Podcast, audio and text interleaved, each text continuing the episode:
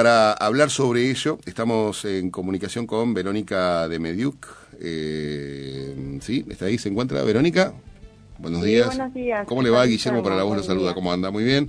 Bueno, la, la verdad que queríamos más que nada saber el alcance que tiene esta moratoria y qué servicios eh, que provee la municipalidad son los que están... Sí, este es un régimen que es bastante amplio, que incluye desde tasa general inmobiliaria, tasa por servicios sanitarios, contribuciones por mejora, la tasa que todos conocemos como tasa comercial, que es la tasa por inspección sanitaria, higiene, profilaxis y seguridad, eh, derechos de ocupación de vía pública, derecho de uso del cementerio, de mercados y ferias, eh, también el derecho de edificación y eh, respecto de este derecho de edificación también prevé la posibilidad de que puedan presentar las carpetas con las construcciones y tener una condonación en la multa asociada al derecho. Ahora, eh, esto, eh, este, eh, digamos, esta regularización especial, este, esta moratoria, ¿es para personas físicas, para personas jurídicas o, es para ambas? Incluye todo tipo de contribuyentes. Ah, bien.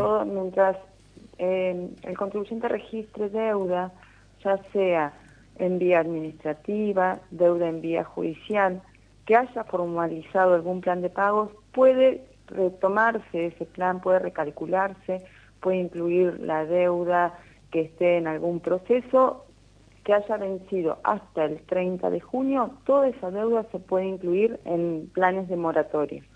No ah. necesariamente tiene que ser un plan por todo, sino que puede ir por cada tributo que registra alguna deuda, un periodo, todos, lo que eh, la deuda que sea que tenga en este momento el contribuyente y que haya vencido hasta el 30 de junio.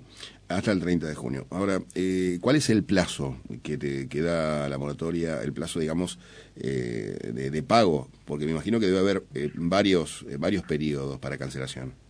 Sí, tiene distintas alternativas. Por ahí los beneficios que tiene la moratoria, que son este, esencialmente la permitirle al contribuyente eh, regularizar la deuda que tiene con una condonación que va de hasta un 100% de la multa y de hasta un 100% de los intereses, van en función del plan también en el cual se cancele esa deuda. Un plan de contado tiene prevé una condonación del 100% de intereses y de multas. Bien. Pero en caso de que el contribuyente no pueda afrontar la deuda porque eh, quizás son distintos tributos o quizás este, se, han, se han acumulado varios periodos, entonces lo puede hacer en 6, 12, 24 cuotas y la condonación por ahí ya es un poquito menos. En lo que refiere a cuando usted habla de condonación, ¿qué, qué es lo que eh, le condona en, este caso? Porque imagino que eh, uno tiene, aparte de, de, la deuda, debe tener multas por la deuda, eh, más intereses, ¿no? Sí, así es. En un plan de contado la condonación es del 100% de intereses y de multas. Ah, bien. En seis cuotas la condonación es de un 100% de la multa y del 80% de los intereses, por ejemplo. Uh En 12 cuotas se va, va la multa y un 70% del interés. Así que va, mermando. si, si, la multa por ahí es muy grande o, es la multa de tránsito, que hoy, por ejemplo, son bastante onerosas eh, en, lo que refiere si uno tiene una, una sumatoria de multas o lo que fuera. Sí, en, eh, este, en este plan, quisiera hacer la aclaración, en este plan de regularización especial, no se incluyen las infracciones de tránsito. Ahí está, vale la aclaración esa, es muy buena. No se incluyen las infracciones de tránsito. Eh, hay un proyecto que se está analizando, que fue este, elevado al Consejo Deliberante y se está tratando, está en comisión, respecto de esas infracciones. Eh, dentro de este plan de pagos, el contribuyente puede regularizar tasas, derechos, la contribución por mejora que va asociada a las obras de pavimento, eh, pero no está incluida las, las infracciones que están en el juzgado de falta, entre ellas las de tránsito. Claro, exactamente. En el supuesto caso, como que hay casos también donde muchos, eh, muchos eh, impuestos siguen a nombre de personas que ya no están entre nosotros, ¿no? O, que están que están fallecidas y algún familiar quiere eh, tratar de ingresar a este sistema.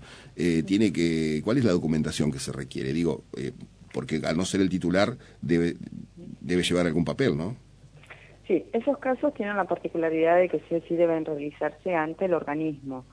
Los otros planes de pago por ahí se pueden hacer tanto en forma presencial como también web según la tasa de que se trate. Bien. Eh, en, esos casos lo que se les solicita es eh, que nos provea de una copia del acta de defunción en caso de fallecimiento, eh, de la libreta de familia en caso de ser un familiar directo o un poder eh, si está autorizado eh, a representar al contribuyente, un poder firmado por escribano, y de ese modo se puede ver eh, un plan de financiación para que regularice la deuda, en la ah, medida de que esa deuda sea anterior al 2020. Si ah, es más reciente, son menores los requisitos.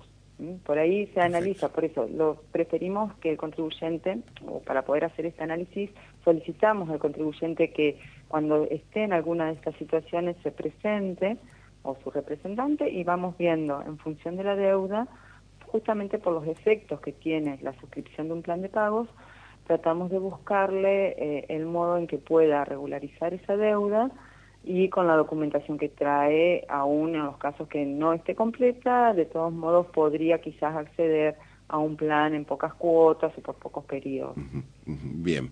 Eh, estamos en comunicación con la subdirectora de fiscalización de AFIM, eh, Victoria Verónica de Mediuc, y en referencia a este tema en particular también quería consultarle sobre si se puede hacer eh, por ejemplo, eh, un, mix de, formas de pago, o sea, de, tasa de servicios sanitarios, eh, la deuda la pago en, seis pagos, el resto, otro impuesto lo puedo pagar en doce, o sea, ¿se puede hacer una combinación así o es todo una sola cuenta? No, totalmente, totalmente. El análisis se hace a nivel individual por cada tributo y en el caso de contribuyentes que tienen más de una propiedad pueden tener distintos planes según la propiedad que esté regularizando. Bien, ¿y esto está vigente hasta cuándo?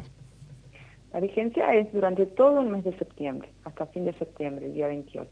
Es de hacerlo personal, tiene que ir a, ahí a casi 25 de mayo. ¿En qué horarios? ¿Hay que sacar turno? ¿Puede ir eh, directamente? Sí, siempre es recomendable, sobre todo a medida que va avanzando el mes, que, que va a ser mayor la afluencia de, contribuyentes, eh, es necesario que soliciten previamente su turno a través de Mi Paraná, en la opción de convenios de pago. Así que eh, Mi Paraná, la aplicación del municipio, en convenios de pago, ahí uno pide turno y ya directamente eh, lo pueden ¿Están atendiendo en horario de 7 a 1 o se extiende el, el sí, eh, la Por el momento y vamos a irnos adaptando a medida de que... De la demanda. Vengan, exacto, exacto. Como hay muchos planes presenciales, o sea, hay planes presenciales, perdón, y hay muchas opciones también para hacerlo vía web, a través de, eh, del CIAT, que es la aplicación que tienen los contribuyentes de tasa por inspección sanitaria, que empiezan con CUTI clave, y ya la semana próxima estaremos adaptando las, el acceso a través de Mi Paraná, entonces vamos a ir viendo aquellos contribuyentes que quizás no han este, no han no han podido regularizar por esa vía o los casos particulares como los que usted me citaba de que no puede venir el titular ya sea porque está fallecido porque no está en la ciudad por alguna situación en particular bueno esos van a ser los que necesariamente van a tener que hacerlo en modo presencial. Entonces